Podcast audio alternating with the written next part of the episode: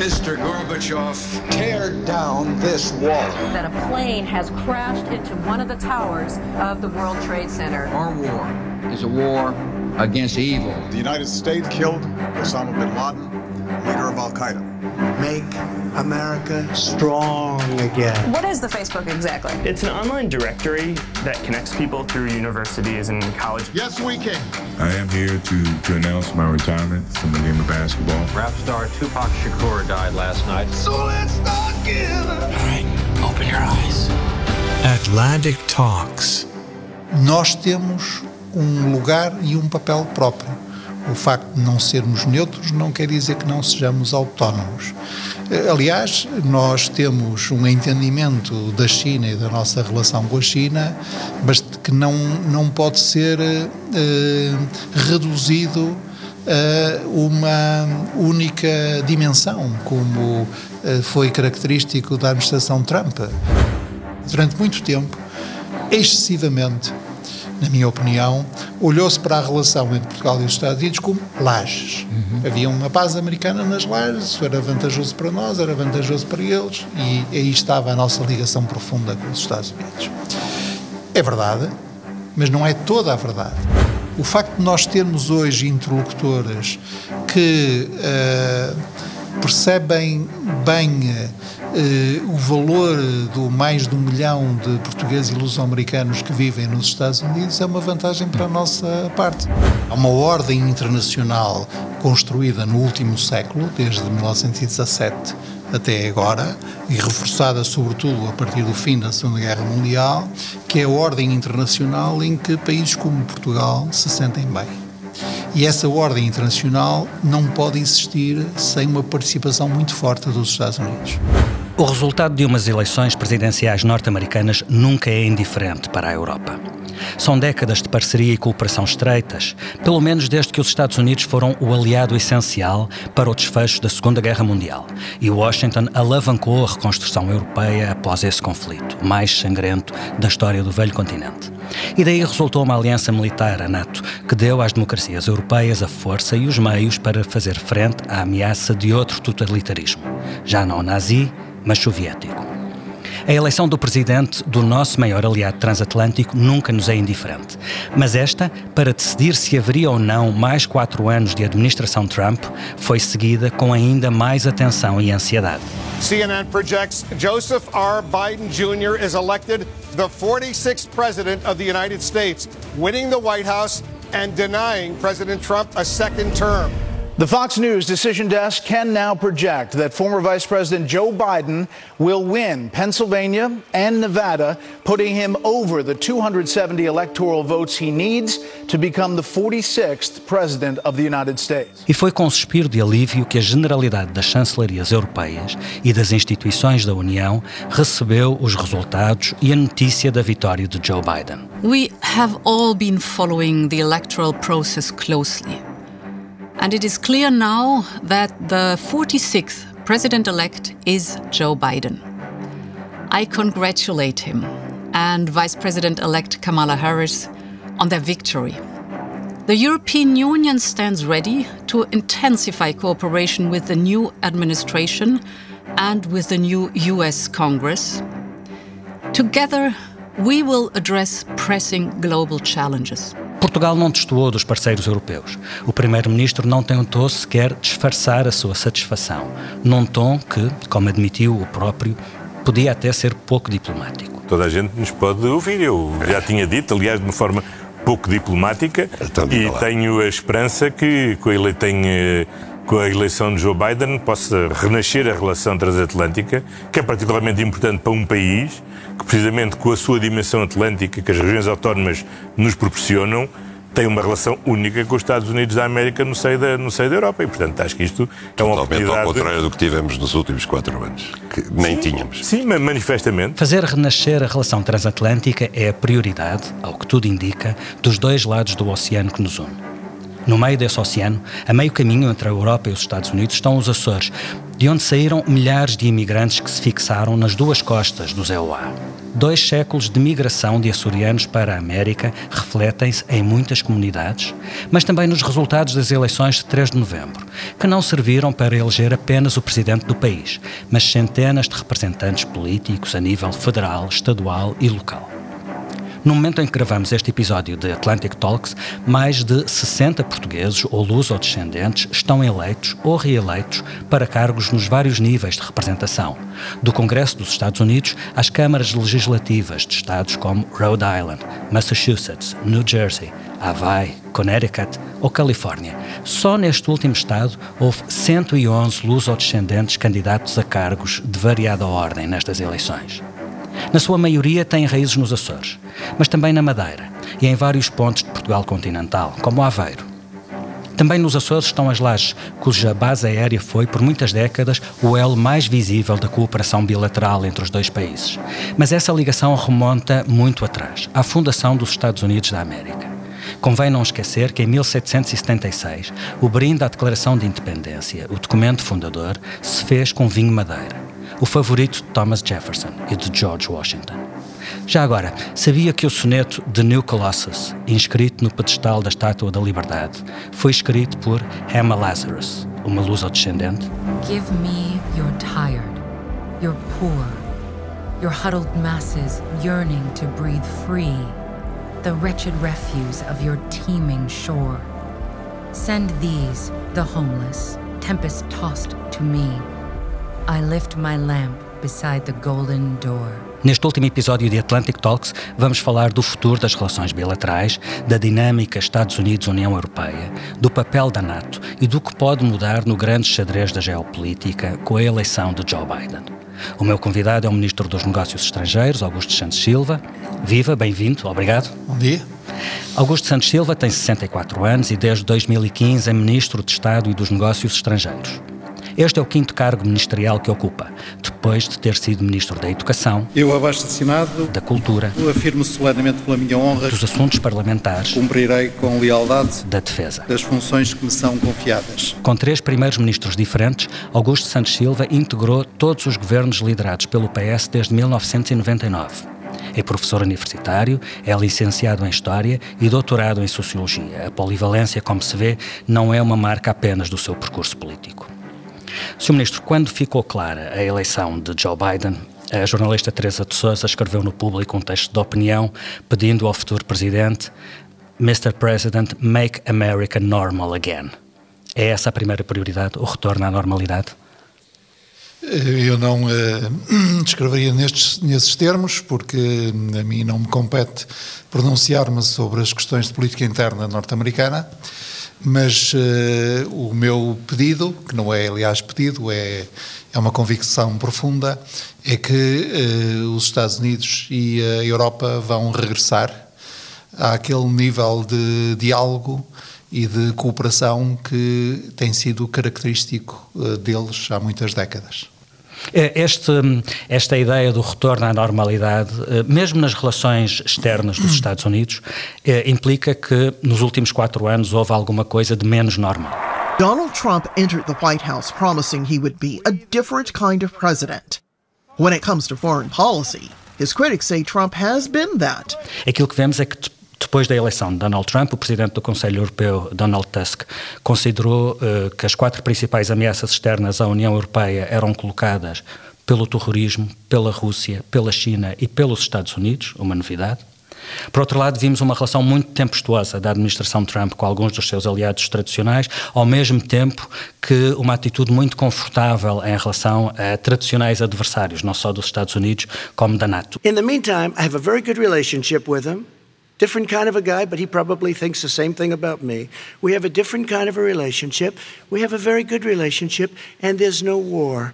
And you know, about uh, two months ago, he broke into a certain area. They said, "Oh, there's going to be trouble." I said, "No, they're not, because he's not going to do that." And I was right. O que lhe pergunto é: acha que houve alguma coisa ao longo deste período que seja irreversível? Quebrou-se alguma coisa que não possa ser remendada? Não, não creio. Eh, a administração Trump, no que diz respeito às relações entre uh, os Estados Unidos e a União Europeia, Caracterizou-se por algumas evoluções positivas, mas caracterizou-se também por cinco involuções. A primeira foi o facto de os Estados Unidos porem em causa a NATO, a validade da NATO, a utilidade da NATO. Number one, NATO is obsolete. And number two, the people aren't paying their way. It's obsolete and we pay too much money. NATO, we're going to have the people that aren't paying, they're going to start paying. It's obsolete. We're getting ripped in NATO. They don't pay their bills. They are delinquent. Isso foi uma novidade absoluta, foi um choque, foi um choque durante a campanha eleitoral, quando o candidato Donald Trump o disse pela primeira vez, e foi um, cho um choque ainda, mai ainda, maior quando se percebeu que o presidente Trump eh, tinha a mesma opinião do candidato Donald Trump. Felizmente, isso foi, foi possível corrigir e, eh, digamos que ao fim do primeiro ano do mandato do presidente Trump, as coisas tinham voltado a algum normal nesse aspecto. A segunda evolução, ainda mais preocupante, foi eh, no que diz respeito à caracterização por parte dos Estados Unidos dos seus aliados europeus.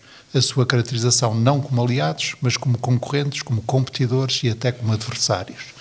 Isto é uma coisa nunca vista desde pelo menos 1917 desde que o presidente Woodrow Wilson, Wilson decidiu intervir na Primeira Guerra Mundial, eh, contribuindo decisivamente para que essa guerra fratricida entre europeus pudesse ter um desenlace.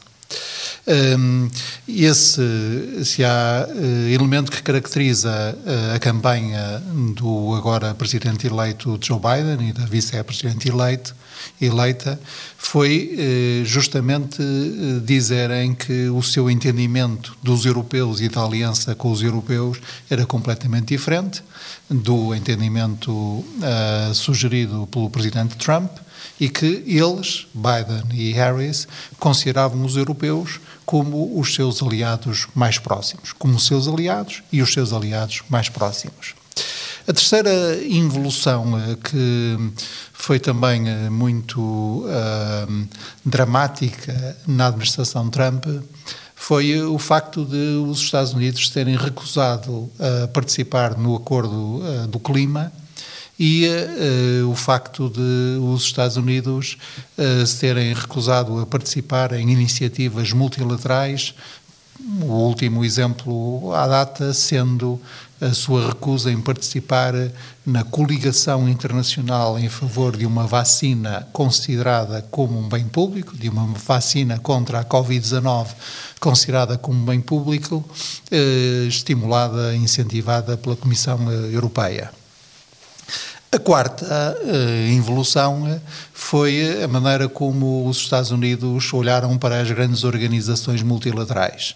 Os Estados Unidos sempre foram um defensor, o maior contribuinte e o maior entusiasta das Nações Unidas, das suas agências e organismos, e nestes quatro anos puseram em questão não só o multilateralismo, como a sua expressão organizacional mais forte, que são eh, as Nações Unidas, e o Presidente Trump até decidiu retirar eh, os Estados Unidos da Organização Mundial de Saúde.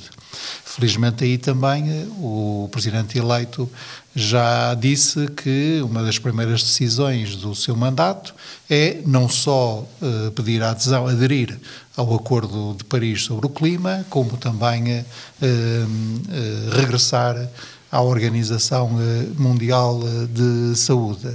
E a quinta involução que ocorreu durante a administração Trump foi a ideia sistematicamente apresentada, segundo a qual a Europa não poderia ter uma posição autónoma, que o mundo se caracterizava hoje por uma luta sem quartel, por um jogo de soma nula, o que um ganha, o outro perde, entre os Estados Unidos e a China, e que a Europa tinha que escolher entre estar do lado dos Estados Unidos ou estar do lado da China.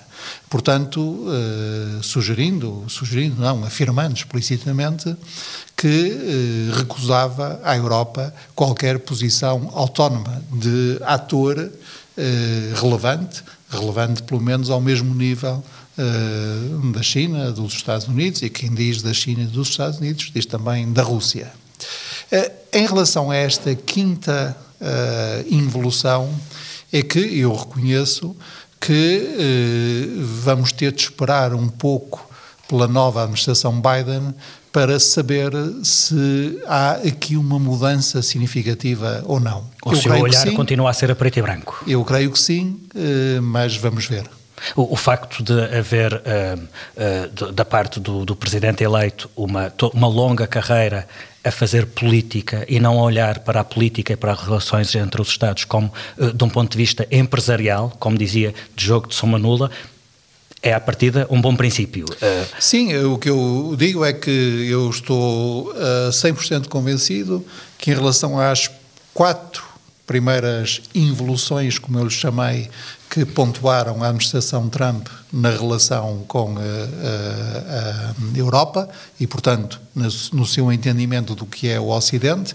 Em relação a essas quatro primeiras, não tenho, tenho a certeza absoluta de que vai haver mudanças, vai haver mudanças positivas.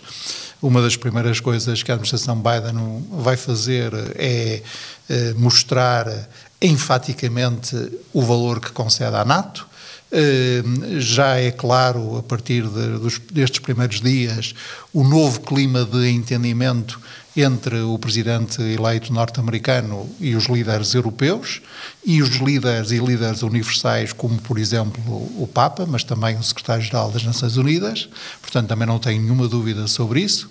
O presidente Biden já disse que a primeira decisão será aderir ao acordo sobre o clima, portanto também não há nenhuma dúvida sobre isso, e também já deu eh, sinais suficientes, mais do que sinais, já tomou decisões suficientes para percebermos que os Estados Unidos vão regressar à sua posição de protagonista, eh, mas protagonista de primeiro plano eh, em tudo o que é agenda multilateral, das Nações Unidas e das suas organizações, até aos grandes temas da agenda multilateral, do clima, ao desenvolvimento sustentável ou ao comércio internacional. America is back, ready to lead the world, not retreat from it. Once again, sit at the head of the table. Quanto à, à, à questão geopolítica. Eh, vamos ver, porque eh, a definição da situação geopolítica como um jogo bipolar entre os Estados Unidos e a China eh, não é não começou com a administração Trump veio de trás e vamos ver se ela é corrigido ou não.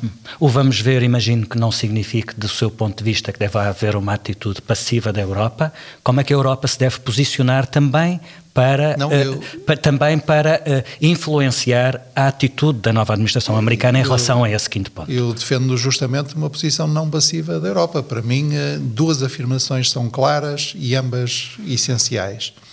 A primeira afirmação é que a Europa não é neutra na disputa entre os Estados Unidos e a China. A Europa está muito mais próxima dos Estados Unidos do que está da China. A Europa pela forma história, com pela, os Estados pela por, por todas forma com os Estados Unidos um grande espaço geopolítico e institucional a que nós habitualmente chamamos o Atlântico Norte, a ligação transatlântica ou às vezes o Ocidente. E a segunda afirmação, igualmente essencial, é que nessa conflitualidade que existe, nós temos um lugar e um papel próprio. O facto de não sermos neutros não quer dizer que não sejamos autónomos. Aliás, nós temos um entendimento da China e da nossa relação com a China, mas que não, não pode ser eh, reduzido uma única dimensão, como eh, foi característico da administração Trump.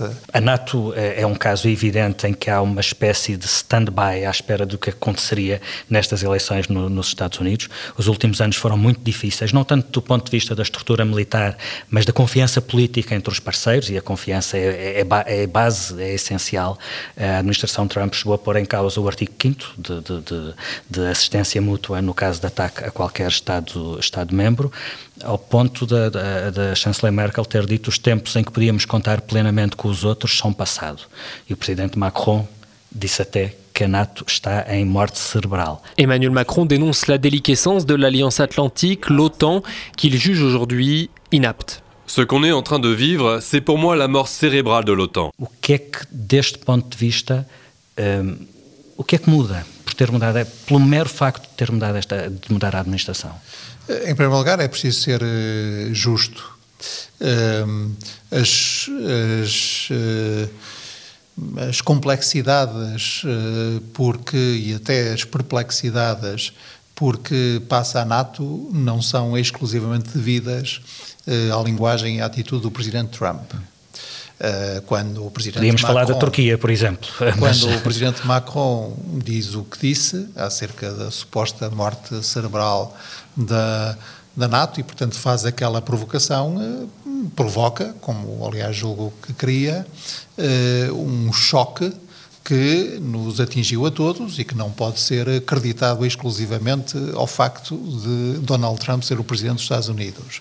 Esta situação muito difícil que nós vivemos quando no Mediterrâneo, no Cáucaso eh, e na Europa nos confrontamos sistematicamente com eh, a Turquia, nós, os europeus, eh, é um desafio à coerência interna e à solidariedade interna da NATO de uma grandeza bem maior do que as palavras do presidente americano. Portanto, primeiro é preciso ser justo. Mas é preciso também ser justo a favor da NATO. Isto é, eh, nós incitamos eh, na NATO há cerca de dois anos eh, um processo de reflexão coletiva que tem dois objetivos essenciais. O primeiro é ajustar a NATO às novas realidades do mundo de hoje. Em segundo lugar, e para que isso seja possível, eh, valorizar mais a dimensão política da NATO. A NATO não é apenas uma aliança militar, a NATO é uma aliança político-militar e a NATO, aliás, é uma aliança militar que tem uma singularidade histórica absoluta, porque é uma aliança militar que ganhou uh, o, o confronto militar em que esteve durante muitos anos a Guerra Fria, do outro lado do Pacto de Varsóvia, uhum. sem disparar um único tiro, em que não fossem exercícios, portanto, sem, eh, sem confrontação eh, militar, sem situação de guerra ou de conflito armado. Agora, quando a, reunião de líderes de Londres, portanto, dezembro de 2018, eh, eu não garanto a exatidão da, das datas, porque isto é tão vertiginoso que a gente perde um bocado a noção eh, das datas exatas, mas na reunião de líderes de Londres, eh, a NATO aprovou uma declaração que também ela é muito clara. E clara na definição muito criteriosa das uh, ameaças uh, que, in, que com, com, que a NATO se confronta. Eu sei bem porque Portugal participou ativamente na elaboração dessa declaração e a elaboração não foi fácil. Mas chegamos a um consenso que é muito claro. E o que é que nós dizemos? Dizemos, em primeiro lugar, que uh, a ameaça existencial à NATO, e não apenas à NATO, ao mundo tal como nós o conhecemos é o terrorismo, são as redes terroristas internacionais. Depois definimos uma segunda ameaça, que não é a Rússia, mas o uh, comportamentos agressivos da Rússia, o que é bastante diferente. E depois dizemos que a ascensão da China é um facto novo que é preciso compreender. É assim que definimos. Isto é muito claro. Não é? Depois dizemos aquela coisa que dizemos desde 1947, que a NATO é uma aliança defensiva, não é uma aliança ofensiva, e que eh, a NATO procura eh, colaborar com outras organizações das Nações Unidas, a União Europeia, as coligações internacionais que se vão formando, no sentido de garantir três coisas: a defesa coletiva dos seus aliados, a, a projeção de estabilidade e a gestão de crises. A, reunião de líderes a que eu me referi há pouco foi em 2019. Muito bem. Eh, ehm, quando a NATO uh, ganha essa guerra sem disparar nenhum tiro, a, Guerra Fria, ehm, fica sem o adversário, o Pacto de Varsóvia acaba por, por, por, se, por se desmoronar e entramos naquela fase que ficou conhecida como a Pax Americana. Alguma vez voltaremos a esse período, qualquer que seja a administração?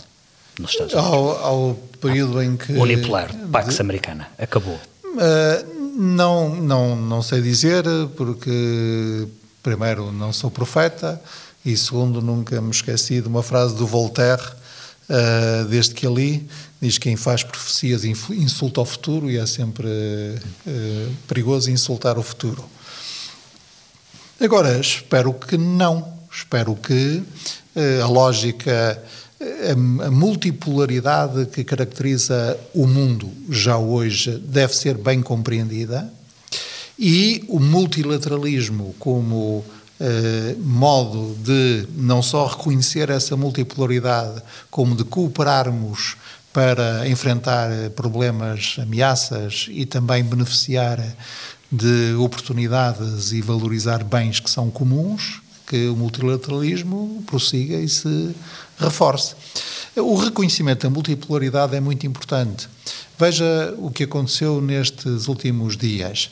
Em, eh, o presidente Obama tinha eh, procurado eh, fazer o que às vezes se diz, do meu ponto de vista, de uma forma demasiado simplista, a viragem asiática uhum. dos Estados Unidos, tinha procurado fazer essa viragem asiática sem que ela significasse uma ruptura com eh, o elo atlântico. Manter o elo atlântico, mas olhar mais para o acordo transpacífico. E, e tinha procurado fazer uhum. isso com dois, duas negociações paralelas de grandes acordos comerciais. Uhum. O, a, a, parceria transpacífica, portanto, o acordo que ligaria, uh, comercial que ligaria os Estados Unidos ao Japão, à Coreia do Sul, ao ASEAN, a vários uh, países asiáticos, que não a China, uhum. por um lado, e por outro lado o grande acordo, o TTIP, o grande acordo comercial com uh,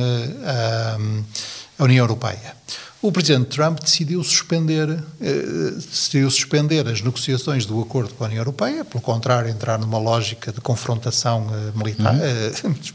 Comercial, aduaneira, tarifária, etc., e abandonar o acordo com os países asiáticos. O que é que aconteceu? Aconteceu que o, a suspensão de, das negociações comerciais com a União Europeia e a entrada numa lógica de medida contra medida enfraqueceu o laço transatlântico e o que aconteceu na Ásia foi que os países que estavam a negociar com os Estados Unidos passaram a negociar com a China e Foi ainda agora estabelecido um novo acordo. China and 14 other countries have agreed to set up the world's largest trading bloc, encompassing nearly a third of all economic activity in a deal many in Asia are hoping will help hasten a recovery as a result of the pandemic. Foi assinado o acordo e é preciso olhar com muita atenção para quem assina esse acordo. São os 10 países da ASEAN, do Sudeste Asiático, mais Austrália e Nova Zelândia, dois aliados muito próximos dos Estados Unidos e da União Europeia, o Japão e a República da Coreia, a Coreia do Sul, outros dois aliados muito próximos dos Estados Unidos e da Europa, e a China. Portanto, a multipolaridade existe, é preciso reconhecê-la.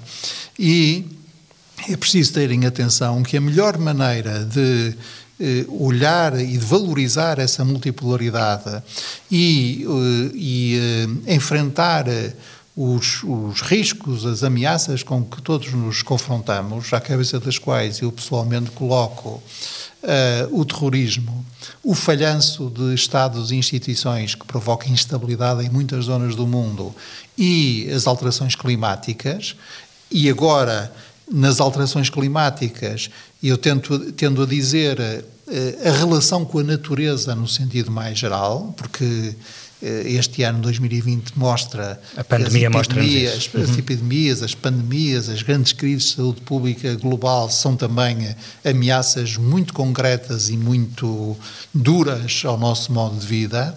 A melhor maneira de enfrentar eh, estas ameaças e riscos, dizia, é trabalharmos em conjunto. Trabalharmos em, trabalhar em conjunto não significa eh, rasurar as nossas diferenças, não significa ignorar nem a geografia nem a história, não significa uh, desprezar os nossos interesses próprios, mas significa tratar disso tudo tentando uh, estender também, aproveitar também os, os, os laços que nos são comuns e, e, e, os interesses e valores que nos são comuns. Deixe-me só voltar à questão da NATO para focar uh, um ponto em que Portugal tem interesse muito específico. Que futuro vê nesta reconfiguração e neste, no, neste redesenho para a base das lajes? Tem havido alguma hesitação americana, uh, a redução do contingente militar, depois a hipótese de reforço, já se falou numa base de Marines. o que é que vê, uh, sem, querer, sem insultar o futuro, o que é que vê como o papel da base das lajes uh, nos, uhum. próximos, nos próximos anos? Uh, em primeiro lugar, vamos ter em conta e ter sempre presente no nosso espírito que a base das lajes resulta de um acordo bilateral entre Portugal e os Estados Unidos. Uh, portanto, nas lajes, o que existem são duas bases aéreas, uma base aérea portuguesa e uma base aérea norte-americana, que utilizam, aliás, infraestruturas comuns, como é bom de ver. Esse, esse, o acordo que existe sobre a base das lajes e a presença de, de tropas americanas da base das lajes é, do ponto de vista português, de benefício mútuo. Nós temos vantagem em ter esse tipo de ligação com os Estados Unidos, e como se compreende, a ligação na área da defesa é mesmo a ligação mais forte, estamos a falar da segurança comum, uhum. estamos a falar da soberania e, do nosso ponto de vista, os Estados Unidos têm um interesse evidente em eh, ter uma boa comparação com Portugal nos Açores. Uh, basta olhar para o mapa uh, para percebê-lo. É Foi é sempre, importante? aliás, uhum. assim, das duas vezes que falei durante a administração Trump com os conselheiros uh, nacionais de segurança, conselheiros, sim, conselheiros de segurança nacional.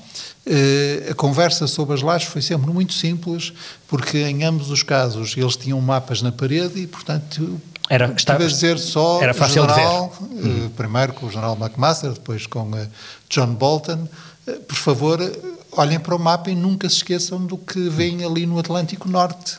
Mas apesar uh, disso, ainda antes da administração Trump, uh, houve sinais e, e, decisões de aparente desinteresse ou, de, ou menor interesse, exatamente com a redução do, do contingente. contingente. A Força Aérea Norte-Americana uh, aprovou a redução do contingente da, na base das lajes, uma decisão no tempo da administração Obama, e com a administração Trump foi possível trabalhar de forma a que, em primeiro lugar, eh, não houvesse nenhum risco de redução ulterior.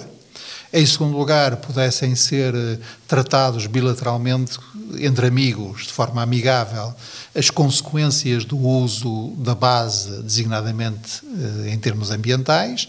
E terceiro, pudesse ser explorado conjuntamente novas possibilidades para uma utilização mais racional e mais eficiente das lajes. E nesse terceiro e por isso eu, que não tenho que, que, mostrar eh, nenhuma espécie de credenciais ideológicas, elas são conhecidas, eh, não tenho nenhum pejo em dizer, pelo contrário, faço questão de dizer que no plano bilateral com a administração Trump houve progressos, é preciso também reconhecê-lo.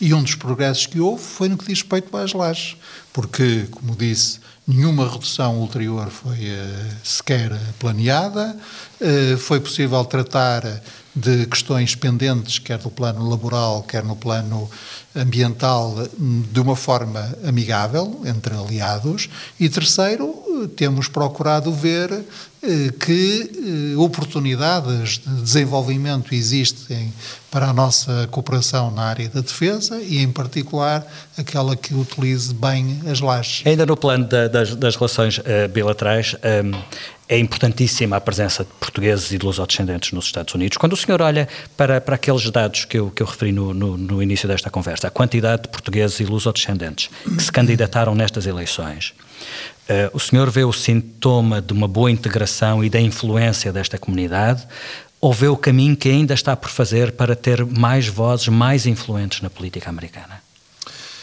Eh, as duas coisas não são incompatíveis, mas eu vejo sobretudo a passagem, digamos, a um segundo estádio da presença das nossas comunidades no estrangeiro. Isto não é exclusivo dos Estados Unidos, mas é particularmente evidente nos Estados Unidos. Há uma primeira fase, um primeiro estádio, como há pouco disse, em que um, a grande lição das comunidades portuguesas é a lição da integração. Um, e uma integração que, ao mesmo tempo, vai de par com o que uma grande investigadora destes temas, a Maria Beatriz Rocha Trindade, chamou de dipolaridade. Isto é, ao mesmo tempo que se integravam bem nas sociedades de acolhimento, no sentido em que rapidamente eh, aprendiam a respectiva língua, eh, cultivavam as, as, suas redes de sociabilidade, obedeciam aos seus valores e às suas normas, acreditavam nas suas instituições. Os portugueses imigrados na França, na Alemanha, nos Estados Unidos, na Suíça, na, no Reino Unido, etc., mantinham uma ligação muito forte ao seu país de origem e até à sua concretíssima terra de origem, muitas vezes a aldeia, a freguesia ou a vila.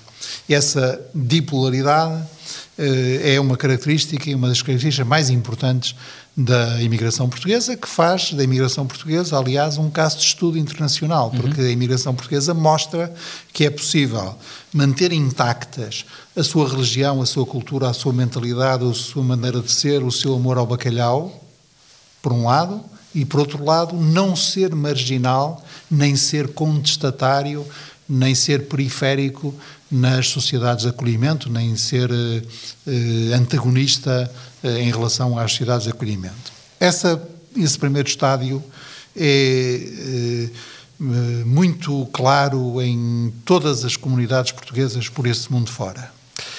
Mas é, é preciso acrescentar esse estádio da integração o estádio da representação. Quer dizer, é preciso que nós não só estejamos bem integrados, como sejamos visíveis, como participemos, eh, não só aceitemos as instituições, como participemos uhum. nas instituições. Que não reduzamos a nossa presença uh, em países estrangeiros apenas na contribuição à, para a respectiva economia eh, mas que contribuamos também para o respectivo espaço público e para a respectiva sociedade civil. Ora, este caminho está-se a fazer. Eh, não, não estamos eh, sequer ainda a um nível satisfatório, mas está-se a fazer. E os Estados Unidos vão bastante bem nesse caminho. A, a, comunidade portuguesa nos Estados Unidos vai bastante bem nesse caminho.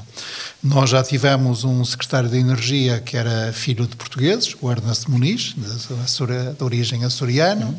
O assessor político principal uh, do presidente Obama, o David Simas, era, é, é um americano filho de açorianos. Aliás, eu nunca me esquecerei da forma muito eh, interessante como ele explicou, como foi a mãe que lhe explicou, que, lhe, que o fez compreender como é que se ganhava eleições, como é que se convenciam pessoas, como é que se fazia o porta a porta.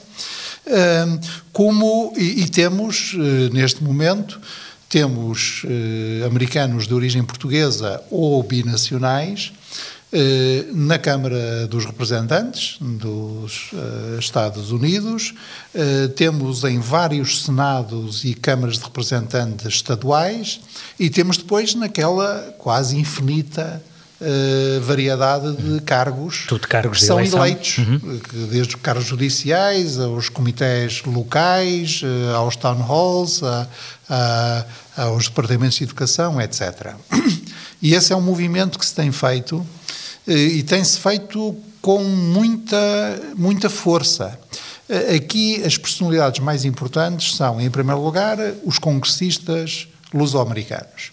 Eh, o trabalho que pessoas como o Jim Costa, como o Devin Nunes, como o, o Valadão, quando era congressista, não, não, sei se já é claro agora. No momento em que falamos, ainda não é claro que ele tenha. Uh, foi muito eleito. importante na organização do caucus uh, luso-americano no Congresso e também em mostrarem a a importância da participação cívica e política dos portugueses. Depois foi muito importante o trabalho associativo. A Palcas uh, e outras associações foram muito importantes para construírem esta malha, uh, esta rede de. Uh, de ativistas cívicos e políticos de origem portuguesa. Foi também muito importante o trabalho dos embaixadores e nós temos tido muita vantagem disto. Nós, os portugueses, e nós, os americanos. Em quê? O que é que temos ganho? Olha, em primeiro lugar, na economia. Eu poderia dizer eh, o seguinte: a grande mudança que ocorreu eh, na, neste século Uh, e em particular nestes últimos anos, foi a seguinte: deixou de se pensar na relação bilateral entre Portugal e os Estados Unidos como uma relação exclusivamente cimentada pelo Acordo de Segurança e Defesa, pelo Acordo de Cooperação em Segurança e Defesa. Durante muito tempo, excessivamente, na minha opinião, olhou-se para a relação entre Portugal e os Estados Unidos como lajes. Uhum. Havia uma paz americana nas lajes, isso era vantajoso para nós, era vantajoso para eles, e aí estava a nossa ligação profunda com os Estados Unidos. É verdade, mas não é toda a verdade. A relação tornou-se menos dependente das lajes. Tornou-se mais rica do que as lajes. Hum, eu vejo três grandes momentos nesse enriquecimento. O primeiro que, na minha opinião, devemos sobretudo ao saudoso José Maria Gago, foi colocar a cooperação científica e universitária como um dos eixos fundamentais, com uh, os programas entre universidades portuguesas e universidades americanas tão uh, importantes como o MIT, a Universidade do Texas em uh, Houston, Carnegie Mellon, a Harvard School of Medicine e outras. Uh, e, portanto, essa cooperação científica, tecnológica e universitária tornou-se um dos eixos hoje incontornáveis da nossa relação bilateral com os Estados Unidos, na qual, evidentemente, nós somos sobretudo beneficiários. É bastante assimétrica dúvida, essa, não haja essa dúvida relação. sobre isso, uhum. mas é absolutamente essencial. Quando me perguntam a minha, ou quando eu penso naquilo em que os Estados Unidos vão à frente da Europa, mas claramente à frente, bom, não é nos sistemas de saúde, não é nos sistemas eleitorais, eh, não é eh, na, na convivência entre diferentes raças, etnias, religiões mas é e credos. na academia. Mas no domínio da ciência e tecnologia, no domínio das universidades, há uhum. isso não haja dúvida. Nas 10 melhores do mundo, as únicas que lá aparecem são uh, as britânicas. Referiu três aspectos. Sim, este primeiro, o primeiro. o primeiro eixo foi esse. A segunda mudança foi mudança do ponto de vista económico. Repara, quando nós olhamos para uh, a presença de, de investimento e de capital americano em Portugal, hoje, nós temos uh, capital americano no terceiro maior banco português, o primeiro é público, o segundo é luso-angolano chinês, tem capitais portugueses, angolanos, chineses. O terceiro, uh, o novo banco, uh, pertence à Lone Star, é de capital americano.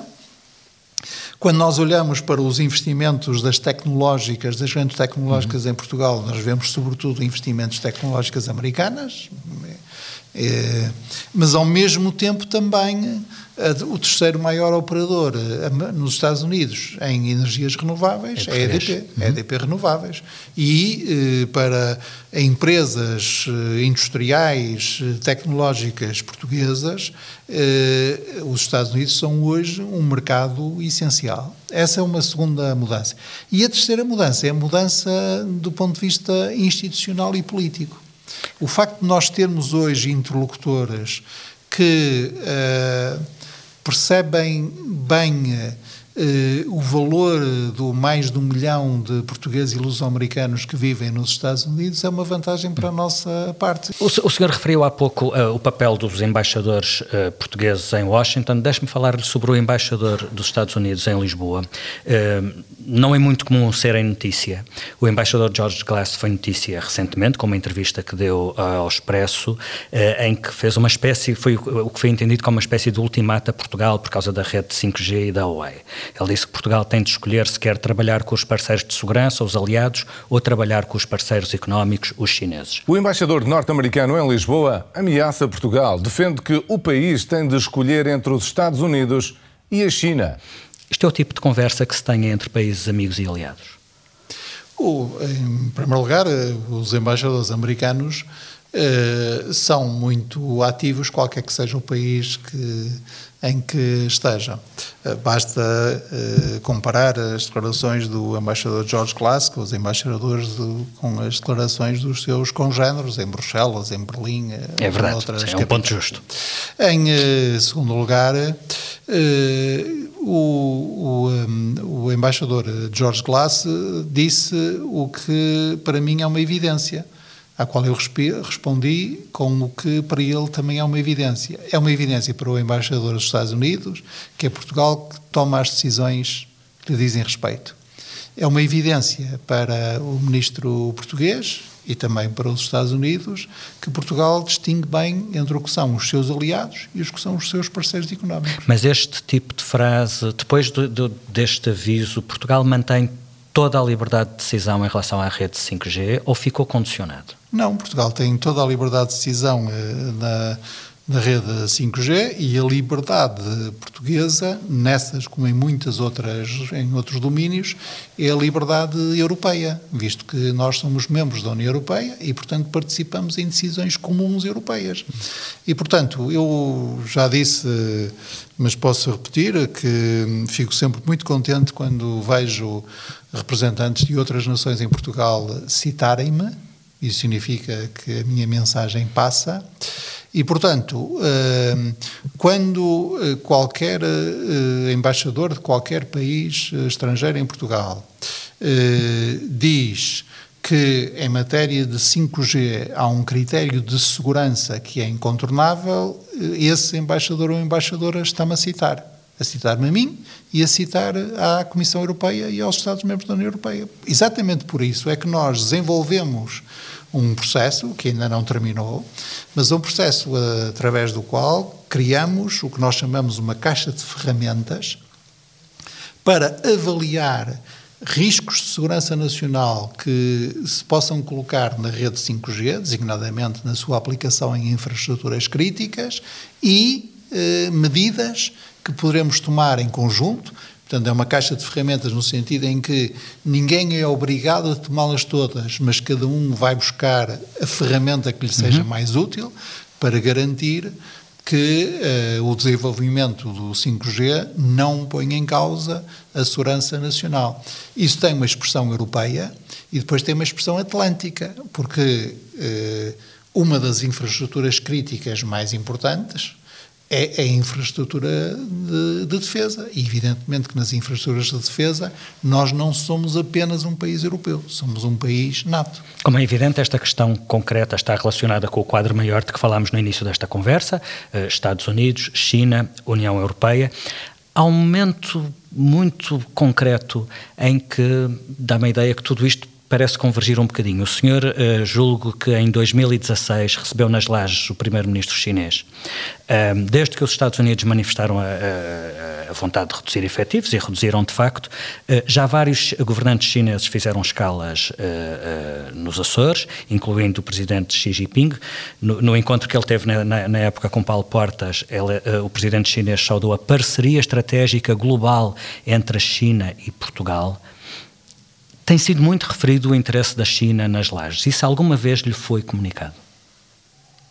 Eh, não porque, e não tinha que ser, porque a minha comunicação pública sobre o assunto é clara e exige desde o início, existe desde o início do meu mandato. Havia uma ambiguidade quando eu cheguei a Ministro dos Estrangeiros. Uma ambiguidade eh, infeliz, causada, em primeiro lugar, eh, é preciso reconhecê-lo, pela infeliz, do nosso ponto de vista, decisão norte-americana de reduzir o contingente Uhum. na base das lajes e pela resposta, pela reação, também infeliz do meu modesto ponto de vista, do governo português de então, que sugeriu, e estou a ser diplomático, sugeriu que se os Estados Unidos não queriam as lajes, podia haver outros países que, a qui- que a quisessem. Eu que não tenho que ser diplomático, quase que houve um leilão das lajes. Muito bem. Fala por si, eu falo nos meus termos. E essa ambiguidade uh, não pode existir. E para mim não existe. As lajes são uma infraestrutura militar. E infraestruturas militares em Portugal são uh, das Forças Armadas Portuguesas e, uh, e em cooperação com os aliados portugueses. E numa das frases que deve ser das mais citadas no país, uh, porque às vezes a gente tem que introduzir fórmulas para que a comunicação seja mais simples e possa ser reiterativa, já toda a gente hoje pode dizer que Portugal tem parceiros em todo o mundo, mas só tem aliados na União Europeia e na NATO. E depois tem, digamos, um, um tertium generum, que são uh, os nossos irmãos da CPLP. E, portanto, uh, eu não trato das lajes, que são uma infraestrutura de segurança, senão com aliados. Portanto, esse Isso tema não claro teve na agenda dessa conversa de 2016 neste, com o Sr. Primeiro-Ministro Li Keqiang? Não, neste momento posso não. ser, porque a posteriori as coisas podem ser uh, explicadas, uh, mesmo que uh, a priori elas pudessem ter sido óbvias para toda a gente. Sim, o Primeiro-Ministro Li Keqiang fez uma escala técnica na base das lajes, vinha já não sei de onde. Julgo da América do Sul. E fez uma escala técnica nos Açores. E eu desloquei-me aos Açores para falar com o primeiro, para receber o primeiro-ministro uh, Le Keqiang. E agora vamos fazer assim uma pergunta tipo quiz televisivo. Em 2016, qual era a candidatura internacional em que Portugal estava envolvido e para o sucesso da qual uh, o voto da China era sine qua non?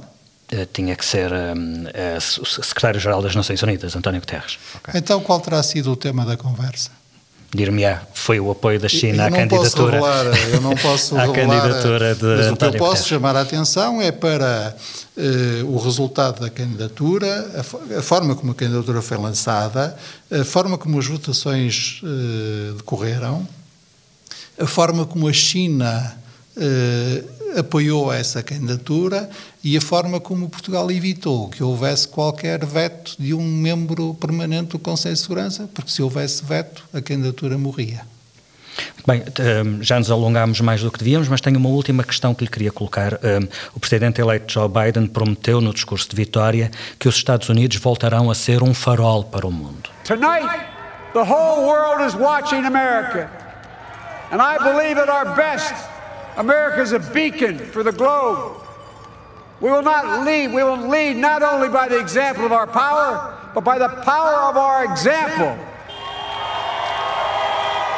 Os Estados Unidos foram ao longo de décadas um promotor de valores democráticos, mas a administração Trump foi acusada de inverter essa, essa tradição. Por exemplo, a antiga secretária de Estado Madeleine Albright escreveu um, todo um livro a acusar Donald Trump de ter estimulado uma viragem autoritária no mundo. Um, que balanço é que faz uh, nessa frente? Eu, um, que não sou formado em relações internacionais, uh, não partilho uh, muito do discurso, como hei de dizer, de um discurso demasiado normativo que costuma existir nas relações internacionais. Essa afirmação de que os Estados Unidos foram sempre promotores de valores democráticos tem muito que se lhe diga. É verdade. Se nós pensarmos na América Latina, se nós pensarmos na Ásia e se nós pensarmos até em certos países europeus. Mas foram sempre uma referência das democracias liberais. Certamente. Uhum. E, portanto, e há uma ordem internacional construída no último século, desde 1917 até agora, e reforçada sobretudo a partir do fim da Segunda Guerra Mundial, que é a ordem internacional em que países como Portugal se sentem bem. E essa ordem internacional não pode existir sem uma participação muito forte dos Estados Unidos. E, portanto, essa participação é desejável e o regresso a níveis elevados de participação é uma das melhores notícias de 2020. Uh, neste, neste contexto de recessão democrática, a China coloca um desafio particularmente uh, interessante, que é económico e é ideológico, porque durante muitos anos a democracia liberal e os mercados livres estavam conotados com a prosperidade económica. Neste momento, a China apresenta ao mundo uma alternativa. Prosperidade económica, liberdade económica, sem liberdades políticas. Esta não pode ser uma narrativa muito convincente quando enfrentamos cenários tão negros. Se nós a complexificarmos um pouco, coisa que felizmente não podemos fazer neste, no contexto dessa entrevista, e eu diria que há várias narrativas em dialética no mundo de hoje, e quando olho para as várias que existem, não deixo de pensar que sorte a nossa por estarmos envolvidos com eh, a mais forte, que é a narrativa da União Europeia não só que diz não só que a liberdade política é essencial, como a liberdade política se deve associar a níveis muito avançados de bem-estar e de direitos sociais e que essas duas, esses dois, são os melhores fundamentos para a prosperidade económica. E o tem mostrado. Este podcast termina sempre com um jogo de palavras. Lanço ideias, lugares ou personalidades e peço-lhe que responda com a primeira associação de palavras que lhe ocorra. America First? É, eu diria que a primeira deve ser o nosso mundo. NATO? NATO é a aliança, a aliança em que Portugal se insere. 11 de setembro? Um, uma, uma das maiores catástrofes que o mundo livre conheceu. Acordo de Paris? Um, uma, uma condição sine qua non do nosso futuro. Cimeira das Lajes? uh, um evento infeliz da política internacional e da diplomacia portuguesa. Da oh. diplomacia, não, e da política externa portuguesa. ONU. No Casa Comum. Muito obrigado, Sr. Ministro. Muito obrigado, Sr. Ministro, pela sua disponibilidade. Chegamos ao fim desta entrevista e desta temporada de Atlantic Talks. A produção áudio é do Paulo Castanheiro, eu sou o Felipe Santos Costa. Atlantic Talks é um podcast da FLAD, Fundação Luso-Americana para o Desenvolvimento.